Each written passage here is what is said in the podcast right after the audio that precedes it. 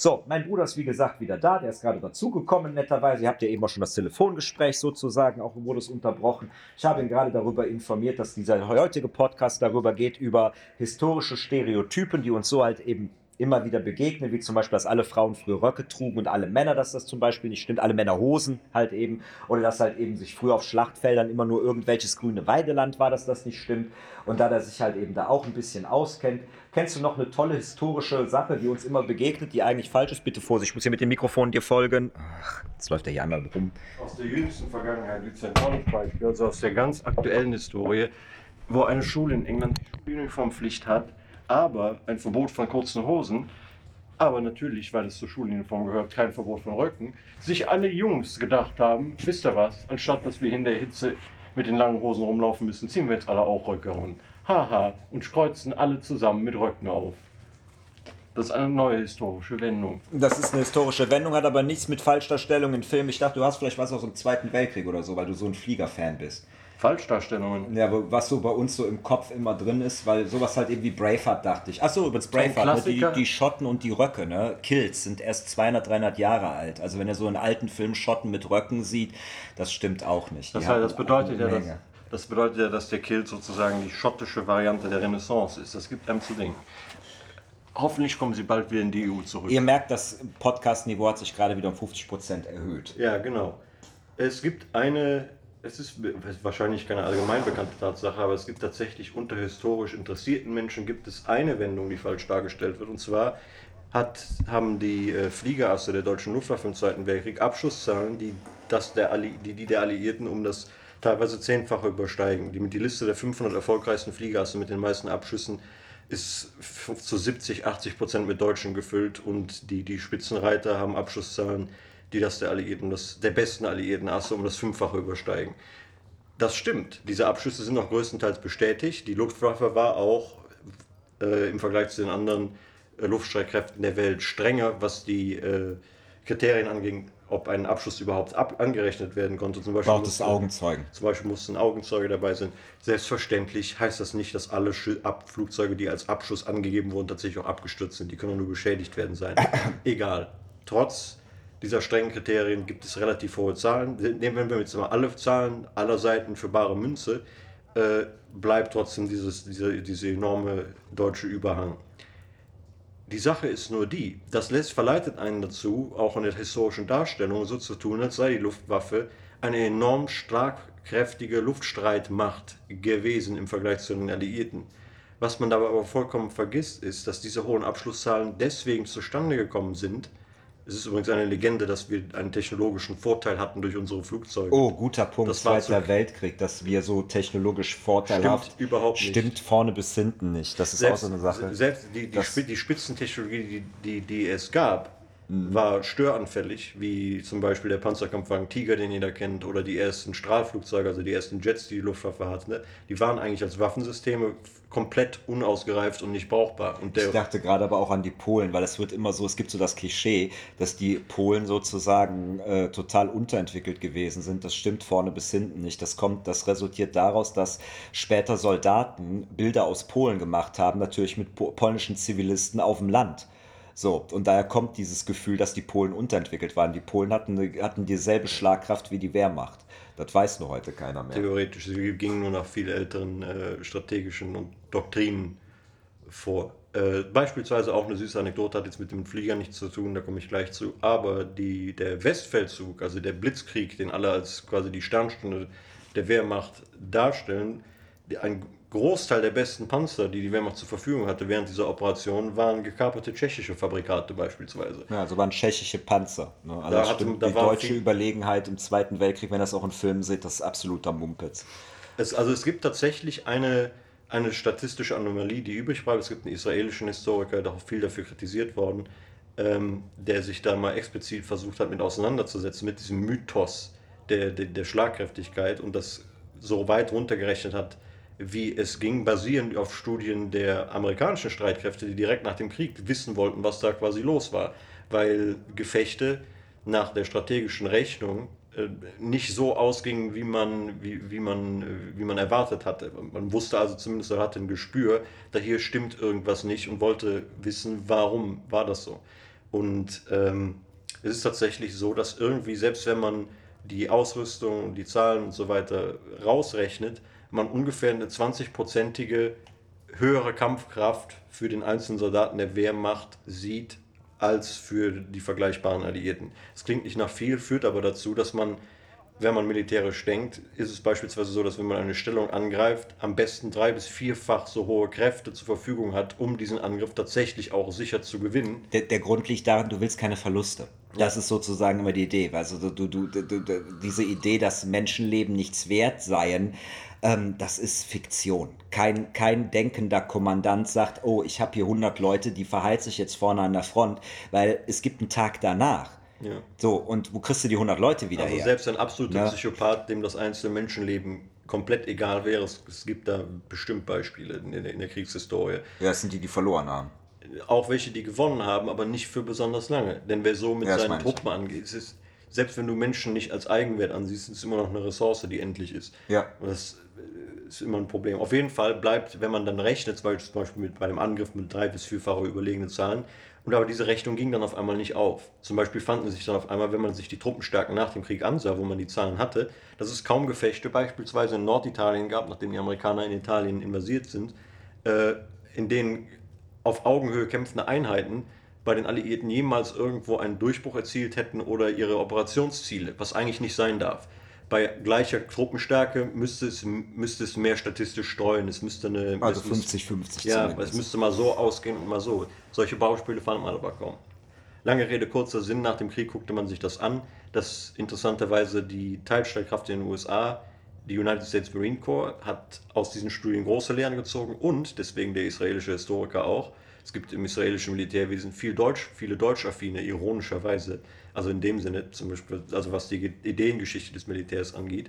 Äh, auch die israelischen Streitkräfte sind, auf, sind aufgrund dieser Studien mit in, in neue Bahnen gelenkt worden. Und zwar liegt es ganz einfach in der, in der Führungsstruktur, in der, es klingt ironisch beim Militär, aber in den flachen Hierarchien, die die Wehrmacht eingeführt hatte aufgrund der Erfahrung im Ersten Weltkrieg. Flache Hierarchie ist dasselbe, womit die japanischen ähm, äh, Kraftfahrzeughersteller nach dem Krieg quasi dem Westen komplett den Rang abgelaufen haben, indem sie Verantwortung dezentralisiert haben, indem die einzelnen Bereiche für die Qualitätsgüte der hergestellten Teile komplett eigenverantwortlich waren, aber dann auch die Entscheidungsbefugnis hatten, etwaige Veränderungen zu unternehmen und so weiter. Das und so habt ihr heute eigentlich, das gibt es aber in ganz Japan, dass die bis heute noch das verbreitet das haben, sich heute global mehr und mehr. Als Wirtschaftsform. Ja, ja, aber du hast halt eben in Japan, das haben die sehr früh gemacht, dass egal für welches japanische Unternehmen du gearbeitet hast, da konnte jeder Arbeiter sozusagen eine Idee äußern. Wie zum Beispiel, da gibt es auch in der Fahrradentwicklung interessante Sachen und sowas, ne? Dass die halt eben gesagt, dann hatte irgendjemand eine Idee für ein Fahrrad, weil er halt eben sagte, pass auf, es wäre doch besser, wenn das Fahrrad das und das hätte. Und dann wurde das plötzlich als Innovation eingeführt. Der weltweit größte Hersteller von Fahrradkomponenten ist Shimano, ist auch eine japanische Firma. Ja. Der ähnlich da, da ranging. Der zwar nicht die Entwicklung selber äh, gemacht hat, ähm, obwohl Shimano selber auch ein großartiger Ingenieur war. Die großen Durchbrüche kamen alle von, von den Italienern. Campagnolo heißt der Mann, die gibt es auch heute noch, die Firma. Sind allerdings kleiner und machen viel, viel teurere Komponenten. Mhm. Also ein Fahrrad, das mit Campagnolo Das ist typisch, das ist übrigens so eine Sache, vielleicht sollte ich darüber was machen, Italien, äh, äh, europäische Kulturen. Mhm. Weil das ist so typisch Italiener. Der, der, ich sage immer, der Italiener, wenn der Italiener eine Waffe baut, dann, äh, also erstmal kommt er als erstes auf die Idee, eine Waffe zu bauen, aber dann hält er da nicht einfach an, dann fängt der Italiener plötzlich an, darüber nachzudenken, ach, wäre es nicht schön, wenn sie einen Elfenbeingriff hätte? Und wäre es nicht schön, wenn man da irgendwie vielleicht so die Geschichte Italiens auf dem Griff eingravieren würde? Und am Schluss macht der Italiener alles Mögliche, sozusagen, außer letztendlich, dass das Ding schießen kann geradeaus. Obwohl das auch ein arges Klischee ist. Alle machen Witze über Fiat, aber jeder will einen Lamborghini. Das sind ja. beides italienische Firmen. Irgendwie passt das nicht so ganz zusammen. Ja.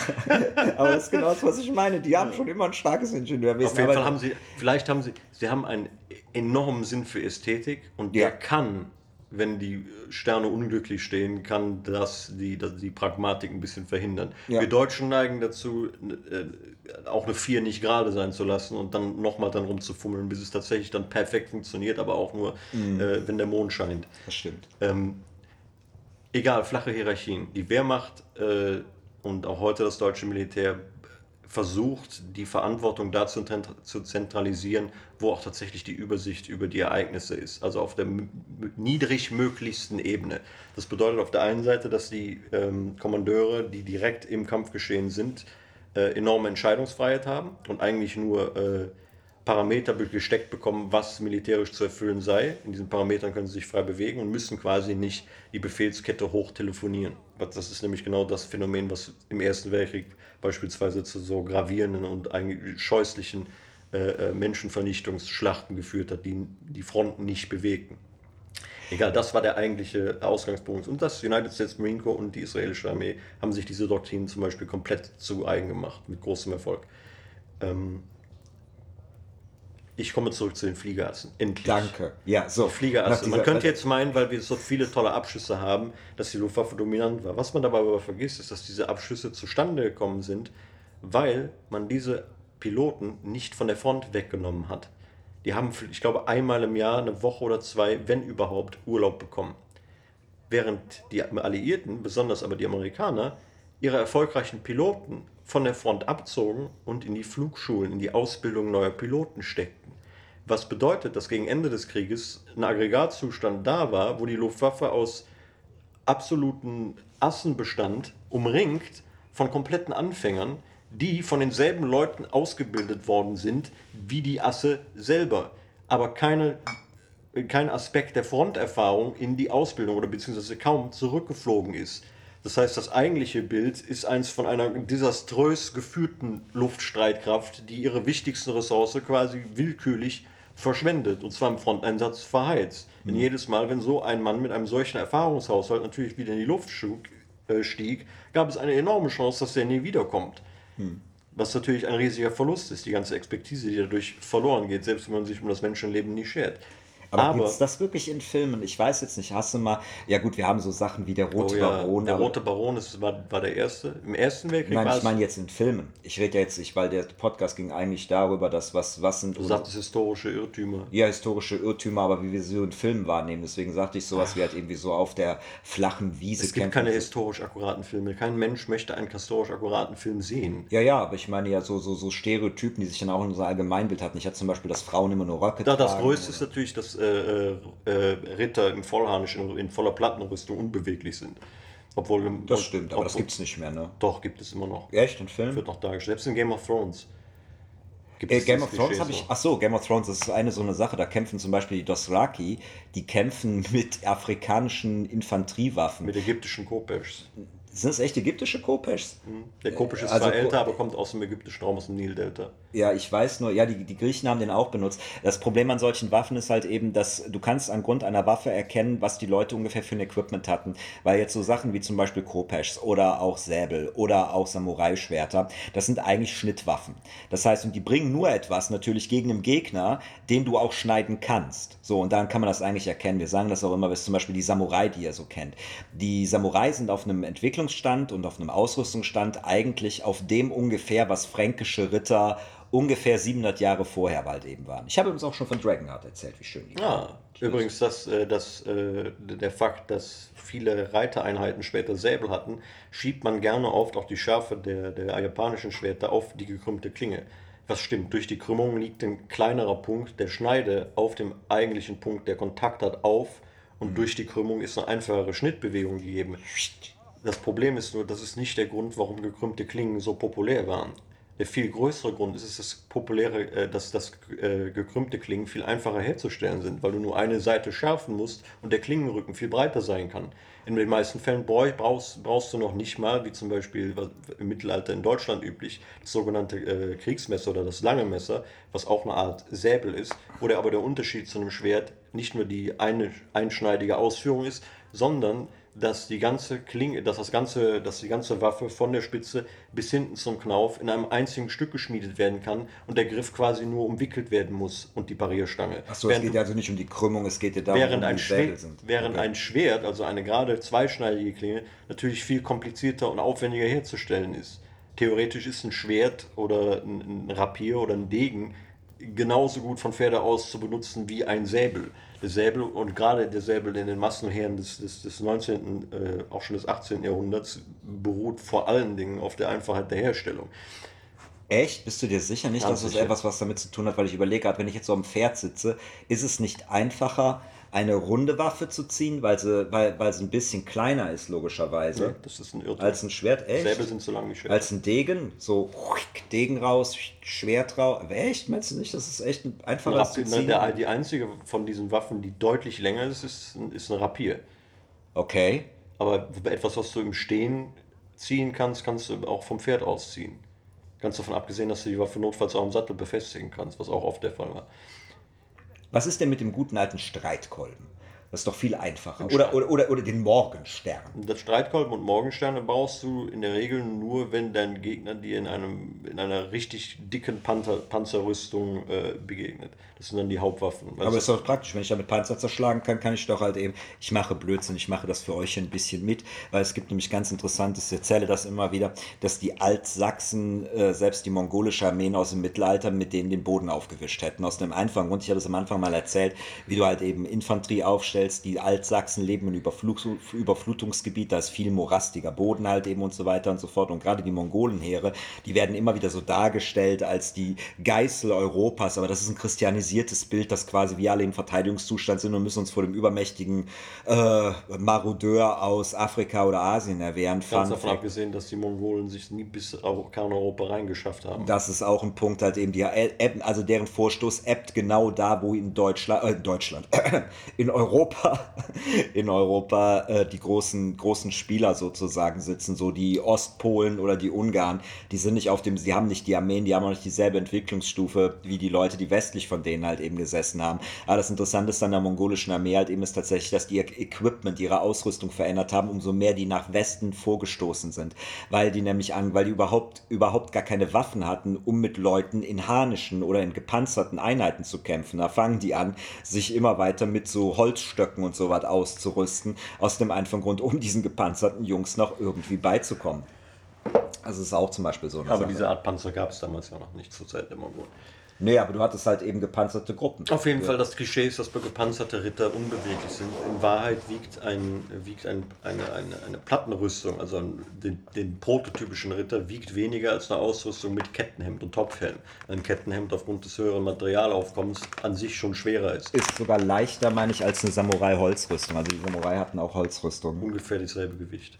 Echt? Ich dachte, habe immer gehört, dass die schwerer seien, die Holzrüstungen. Als Kommt drauf an, wie, wie, wie, wie Vielleicht die ist auch die Da- Frage, Da gibt es auch eine Entwicklung in Japan über Ja. die Jahrhunderte hinweg. Das ist übrigens ganz interessant halt eben auch so eine Sache, weil wir entwickeln uns alle gleich rund um den Planeten. Das ist auch so eine Sache. Ne? Du kannst also zum Beispiel auch an den Japanern, die hatten vorher vor den chinesischen Einführ äh, Einfällen, hatten die auch andere Waffen und so weiter und so fort. Und wenn du das mit Europa vergleichst, siehst du sofort, oder auch in Indien gibt es da einige Teile, und Indien ist nicht so bekannt, du siehst, Menschen lösen alle auf die gleiche Art und Weise dieselben Probleme egal wo und wie. Selbst die Eskimos zum Beispiel, die hatten zum Beispiel, das finde ich immer ganz witzig, zum Beispiel die, die, die favorisierte Waffe der Eskimos ist der Penisknochen von einem Walross, Wie schön. Mit dem du quasi Leute, Leute auf den Kopf hauen Ja, konntest. genau. Das, tut es auch. Ich finde das nur witzig. Du brauchst Du nicht viel eigentlich. Du bist mit einem, bist mit dem Penis eines Walross erschlagen worden. Genau. Tot durch Und ich Walross. frage, wann die Eskimos jemals die Angelegenheit hatten, sich irgendwann mal tatsächlich in größerer Zahl gegenseitig totzuschlagen. So viele gibt es davon ja nicht. Ja, doch, also da wo ein Wille, da ein Weg. Außerdem haben sie auf jeden Fall spätestens mit den Wikingern sich gekloppt. Da gibt es tatsächlich, gab es kriegerische Auseinandersetzungen. Ja, du, entschuldige bitte, die kannst, du- kannst das nicht mit Mitteleuropa vergleichen, aber natürlich gab es auch bei den Eskimos-Jungs, die gesagt haben, what the fuck, wer seid ihr denn? Ja, klar. So. Gibt's immer.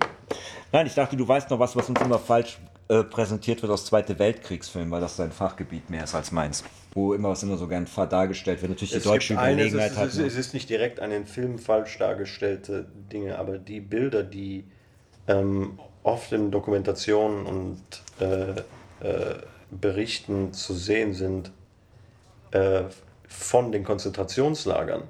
Und das ist ein Fakt, den sich die rechten Spinner oft zunutze machen, weil sie etwas Wahres sagen, aber im falschen Kontext. Das ist eine Halbwahrheit, weil sie darauf, weil sie darauf aufmerksam machen, dass die Bilder dieser Leichenberge äh, nur indirekte Opfer der gewollten Massenvernichtung sind. Diese Was? Konzentrationslagerbilder der, der, der Leichenberge, die zum beispielsweise von Bulldozern aus dem Weg geräumt werden, sind Tote, die nicht in den eigentlichen Vernichtungslagern entstanden sind, sondern in anderen Konzentrationslagern, wo die Leute durch den Hungertod oder durch Typhusepidemien ums Leben gekommen Ist sind. doch dasselbe. Nein, hier kommt der springende Punkt, den kaum einer weiß. Es gibt vom Holocaust selber aus Auschwitz oder aus den drei Vernichtungslagern kein einziges Bild. Es gibt eine Handvoll von Aufnahmen, die von Mitgliedern des polnischen Widerstands gemacht worden sind während des Krieges, um die Alliierten zu bewegen, einzureifen, was sie nicht getan haben, um ihnen quasi glaubhaft mitzuteilen, dass diese Vernichtung gezielt stattfindet.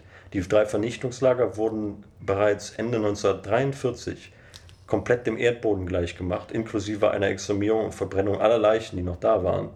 Und getarnt, äh, ich glaube, äh, ich weiß nicht, ob es Treblinka war, ich glaube aber ja, wurde als Bauernhof oberflächlich getarnt. Nein. Und Auschwitz ist nur übrig, weil es beides war. Ein Arbeits- und ein Vernichtungslager. Das, heißt, die Infrastruktur Bilder, die ich auch kenne von amerikanischen Soldaten, von den Gefangenen damals, sind die- nicht das die Vernichtungslager, in denen der Großteil des Holocaust passiert sind. nein, das wusste ich Aus gar denen nicht. gibt es keinerlei Dokumentation. Krass. Die wurden von den Nazis selber genau dort angelegt, wo sie waren, um möglichst weit von der Zivilisation weg zu sein, um möglichst überschaubar zu sein. Die waren klein, was das Ganze noch viel grässlicher macht. Ich glaube, Treblinka ist der, im, von der Fläche her doppelt so, es sind zwei oder drei Fußballfelder, wenn überhaupt, mitten im Wald, wenn du so willst, äh, wo das Ganze vonstatten gegangen ist. Und wie gesagt, Auschwitz ist nur übrig, weil es ein festes Lager war mit Infrastruktur. Wo man auch, ich glaube, ich weiß nicht, wer die Gaskammern gesprengt hat, ob es die Nazis selber waren oder es nach dem Krieg gegangen ist. Aber deswegen, äh, Du hast mir gerade erklärt, warum Steven Spielberg so zusammengebrochen ist über Schindlers Liste. Das wird er wissen. ja klar, Das weiß der. es gibt tatsächlich aus, diesem, aus, aus diesen Vernichtungslagern, außer Auschwitz natürlich, keine Aufnahmen. Und vor allem nicht aus der Zeit, wo das Ganze passiert ist. Krass. Ja. Die Bilder, die wir kennen, sind alle aus den, und das muss man sich mal wegstecken, äh, in Anführungszeichen natürlich normalen Konzentrations- und Arbeitslagern. Wie Nein. Dachau beispielsweise. Nein. Das heißt, du kannst da nochmal 50% oben drauf draufsetzen, was die Schrecklichkeit Nein, aber deswegen, das ist einer der Gründe, warum wir angeht. nicht genau wissen, wo die Opferzahlen rangieren. Ob es jetzt 4,5 Millionen, ich glaube, Yad Vashem in Israel zählt, glaube ich, 4,6 Millionen Juden.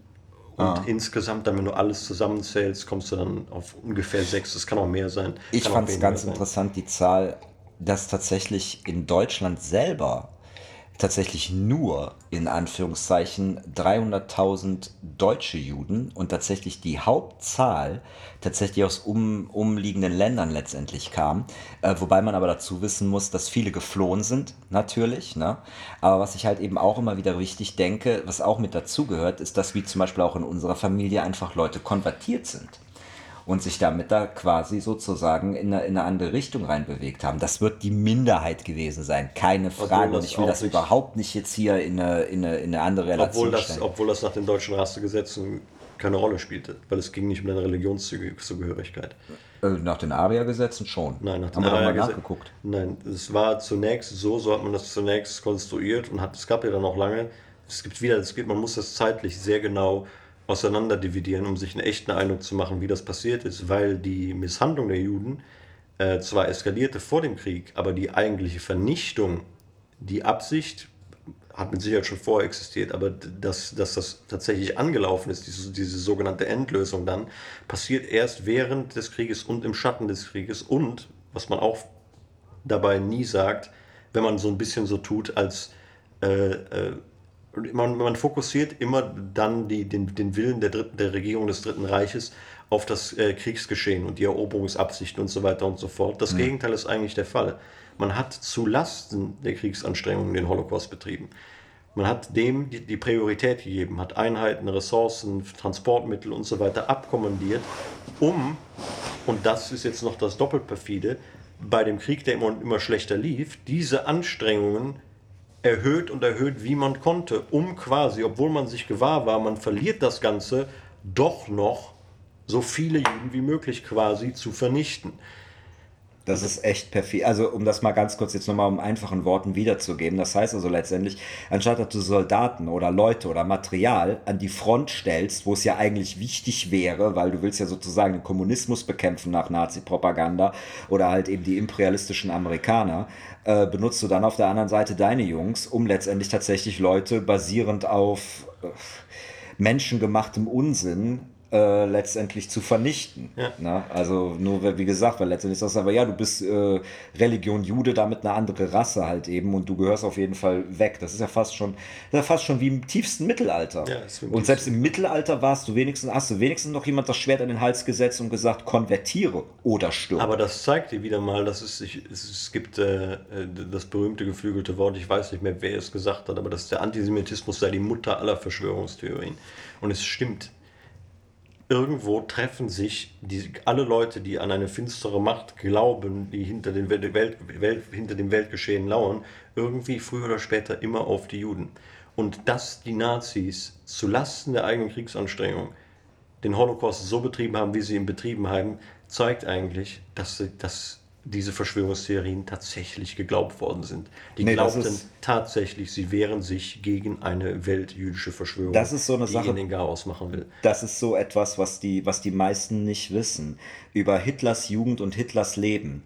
Hitler hat angefangen, ganz extensiv Verschwörungstheorieblätter zu lesen, ähm, genau aus diesem Zeitpunkt. Das ist heute so, wie wenn, wenn du so YouTube gucken würdest und guckst dir da irgendwelche Echsenmenschen oder flache Erde oder andere Typen halt eben an. Sowas hat der in extrem konsumiert und das hat in einer gewissen Weise einen wahren Kern, ist aber natürlich totaler Blödsinn. Das kommt nämlich überwiegend aus Osteuropa und zwar kommt es daher, dass nach der ähm, nach Napoleon, nach den, nach den ja so nach den napoleonischen Feldzügen hatte man halt eben in Deutschland halt eben tatsächlich diesen Status, wer Deutsch spricht, ist Deutsch. Seitdem wurde quasi sozusagen Sprache zur Identität.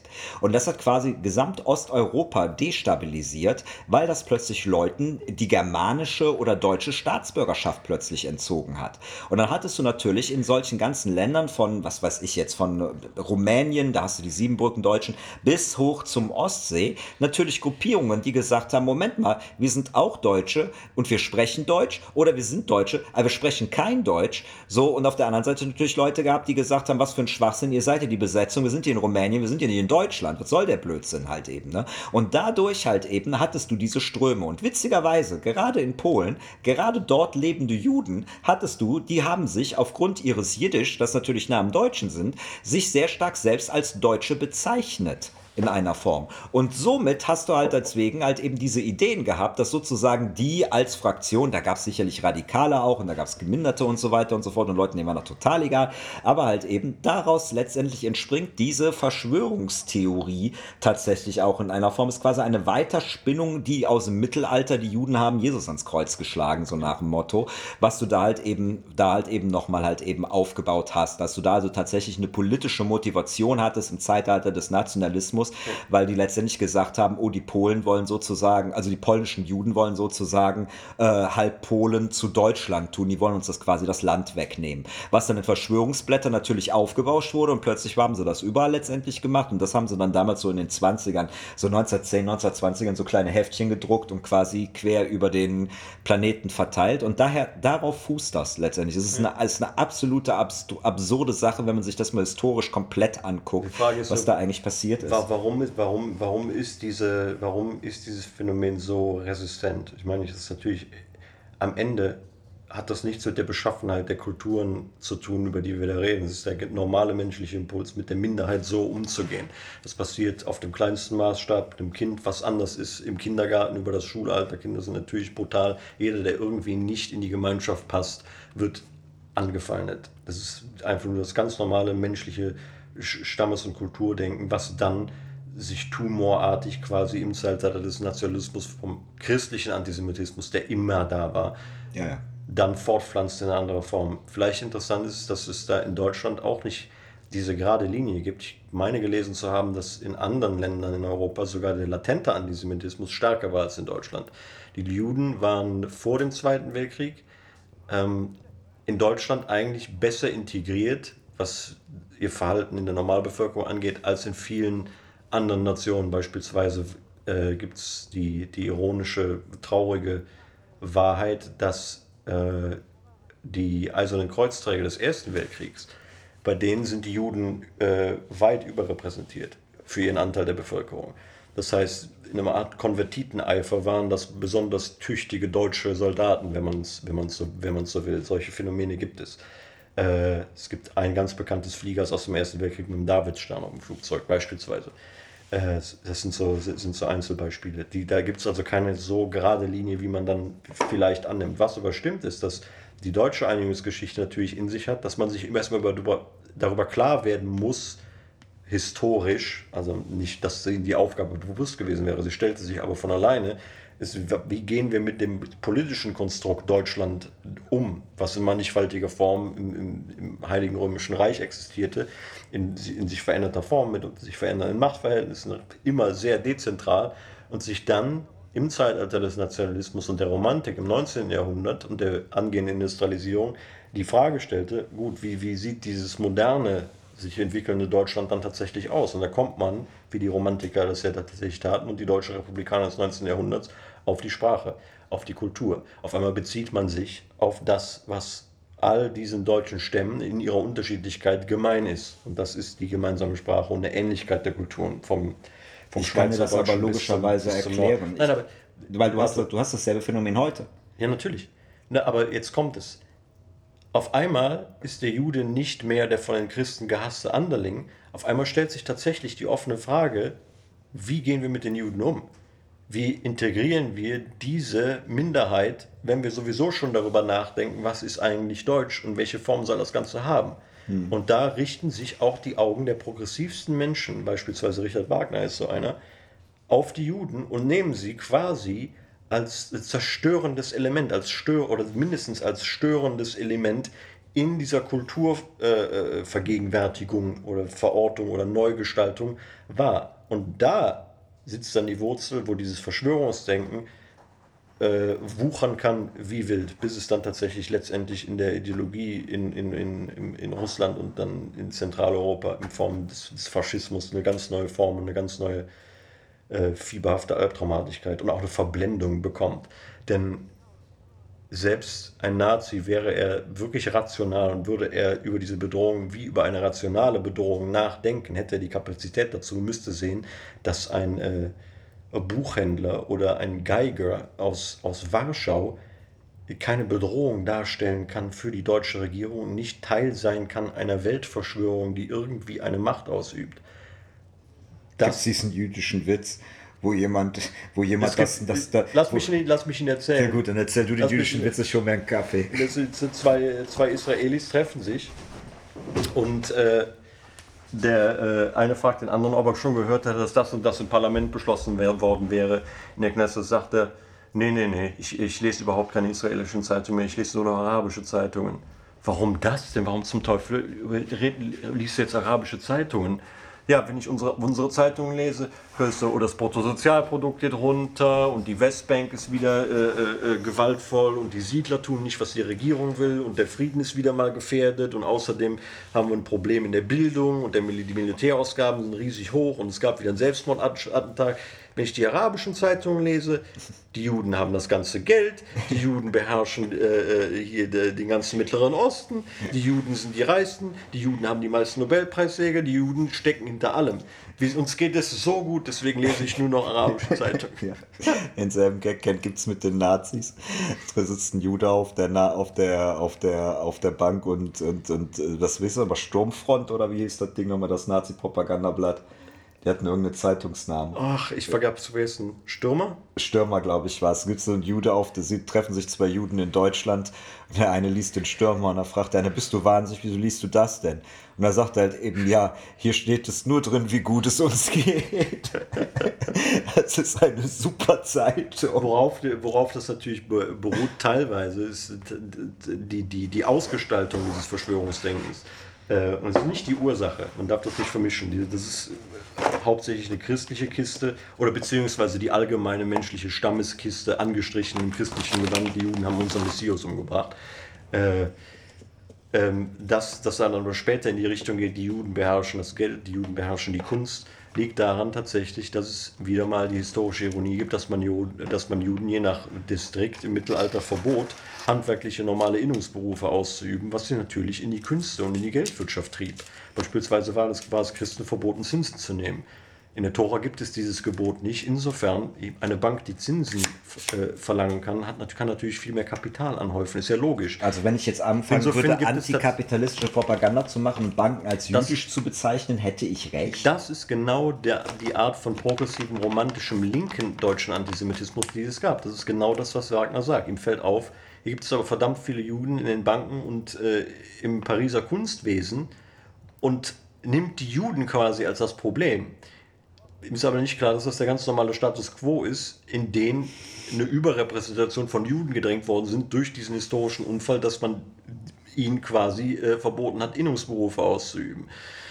Das finde ich super. Ich möchte gerne, dass Kölnern auch verboten Was heute wird, Innungsberufe so auszuüben, sodass wir alle in die Kunst und in das Geldwesen gehen. Die Familie, das finde ich super. Die Familie Rothschild wird dann zum Beispiel immer genannt, weil, ja. weil die Familie Rothschild ein besonders äh, äh, erfolgreiches Bankwesen geleistet hat, heute dann in Amerika lebt. Es stimmt aber nicht, dass das Geldwesen größtenteils in jüdischer Hand ist. Es stimmt genauso wenig wie, wie das Hollywood größtenteils jüdisch sei. Also es gibt in Hollywood viele Erfolge. Die Juden sind in Hollywood mit Sicherheit überrepräsentiert. Das liegt aber daran, dass es nicht besonders viele Juden gibt und Juden wie alle anderen Menschen natürlich netzwerken. Das ist keine Verschwörung. Witz machen. Es gibt nämlich so eine super, es wird auch so eine Falschdarstellung aus der Historie ist immer wieder, wenn ihr Wikingerhorden plündert durch Europa seht. Das lieben auch Skandinavier, das ist aber öfters Nationalismus. Also gibt es auch unter Historikern. Fun Fact ist tatsächlich, dass es archäologisch sich nicht nachweisen lässt. Aber da gibt es halt eben, ich habe mir da mal die Primärquellen durchgelesen von Wikinger-Raubplünderzügen in Europa. Und da, wenn ihr die lest, selbst als normaler Mensch werdet ihr euch da die Frage stellen, wie kann ein Akademiker diesen Blödsinn als ernst verkaufen? Da gibt es dann einen Typen, deswegen wollte ich gerade den Witz machen, dass die Juden immer das Geld hätten. Da gab es dann einen Typ, einen Wikingervorfall, einen Plünderungsvorfall, der soll folgendermaßen ausgesehen haben. Da war so eine Wikingergruppe, die wollten ein Dorf angreifen, aber bei dem Dorf waren die Bauern zu stark, äh, zu stark bewaffnet, deswegen haben sie das Dorf nicht angegriffen, sondern sich dann darauf gestürzt, wo ein Bischof oder irgendein anderer Typ, ein Klosterleiter, was auch immer saß, haben dann das Größere angegriffen und der Typ, dem sie also am allerbesten hätten gefangen nehmen können, also ich sage jetzt mal der Bischof, der ist gerade noch so mit dem Leben davongekommen, die Stadt zerstört, das Kloster abgebrannt, der Typ taucht dann auf in einer anderen Stadt und bittet dort um Geld und um Spenden, um letztendlich die Stadt wieder aufzubauen. Fun Fact, wenn wir uns jetzt mal die historischen Quellen in der Stadt angucken, gibt es da überhaupt gar keinen Einbruch in irgendeiner Form. Da vermisst kein Händler irgendetwas. Da gibt es sonst überhaupt nichts. Das sieht so aus, als ob die lustig da weitergehandelt hätten in irgendeiner Form. Und da ist natürlich jetzt mal die Frage, gerade wenn man zurückdenkt ins Mittelalter, dann geht er mal 20 Kilometer und gerade so zu dieser Zeit konntest du Priester einen Priester nicht ansehen. Das kannst du ja seit der Reformation halt eben. Das heißt, da taucht irgendein Typ auf einem Kreuz um den Hals, sagt, guten Tag, ich bin der Bischof von der Nachbarstadt, sowieso, tralala, uns ist das Kloster abgebrannt, bitte gebt Geld. Ein weiterer kleiner Funfact, der genau in dieselbe Kerne steckt. Man stellt das Karolingerreich, das Reich Karl des Großen, immer als enorm äh, äh, offensive, äh, christianisierende, äh, aggressiv expandierende Macht dar. Das, natürlich hat das einen wahren Kern, aber gleichzeitig findet man zu Hochzeiten des Karolingerreichs Schwerter ohne Parierstange, die geschmiedet worden sind in fränkischen, sehr hochtechnologisch angesehenen Schmieden, aber für den skandinavischen Markt. In der skandinavischen Ausführung, so wie man in Skandinavien immer noch etwas veraltet, ohne Parierstange und mit einer anderen Klingenform. etwas seine, seine, seine, seine wie, im tiefsten, wie, im tiefsten, wie in der tiefsten Steinzeit. Seine, seine, auf jeden Fall wollten die Skandinaven natürlich diese Art Waffen, weil wie, wie überall waren die Schwerter vor allen Dingen ein Statussymbol und ein Kulturobjekt. Die Hauptwaffen waren immer andere. Das Schwert ist das, was zu, zu dem man am allerletzten äh, greift, wenn alle anderen Waffen quasi nicht da sind. Oder die Waffe, die man in, in, in, in höfischer Gesellschaft oder in erlauchter Gesellschaft tragen kann. Äh, auf jeden Fall wurde für diesen Markt dann explizit Schwerter in der skandinavischen Modeform hergestellt und im großen Teil exportiert. Also irgendwas muss da falsch gelaufen sein bei der aggressiven Christianisierung, die, die, äh, die das Frankenreich unter Karl den Großen und später vorgenommen hat, denn man exportierte Waffen in der Mode an die Heiden, als sie noch Heiden waren. Das ist irgendwie, ist, scheint die Sache doch komplexer gewesen sein. Und dann gibt es, vielleicht äh, hat mein Bruder das schon mal erwähnt, gibt es sogar den, den, den, den, süßen Fall, dass man da eine der ältesten archäologischen Beweise von äh, Copyright Infringement, von Urheberrechtsverletzungen hat. Und zwar gab es eine Schmiede, die, äh, einen Schmiedemeister, äh, der hat es natürlich nicht alles selber gemacht, das war eine richtige riesige Werkstatt. Nein, ich glaube das schon, dass er da selber ein Zwerg und Ulfbert-Schwerter waren besonders gerühmt für ihre Qualität. Und man hat tatsächlich Ulf, äh, äh Schwerter dieser skandinavischen Fassung gefunden, mit einem nachgemachten Ulfbert-Siegel. Also quasi Plagiate, ja. die dann dort verkauft worden sind als Ulfbert-Schwerter, die aber keine waren. Das ist typisch Sachse, die klauen alles. Ja. Das ist die Wikinger-Mentalität, das ist die Piraten-Mentalität, die die immer noch haben. Ich glaube, da habe ich im letzten Podcast drüber erzählt, habe ich leider blöderweise in der falschen Frequenzzahl aufgenommen, Kilohertzzahl. Und da ist mir plötzlich, mal meine Platte plötzlich voll. Ich habe 192 äh, Kilohertz hier einen Podcast aufgesprochen.